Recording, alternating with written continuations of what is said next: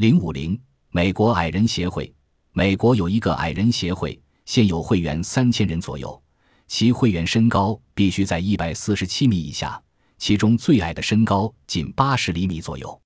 该协会的前身为美国侏儒协会，是由矮人演员比利·巴蒂于一九五七年创立的，后因“侏儒”一词不雅，故改称现名。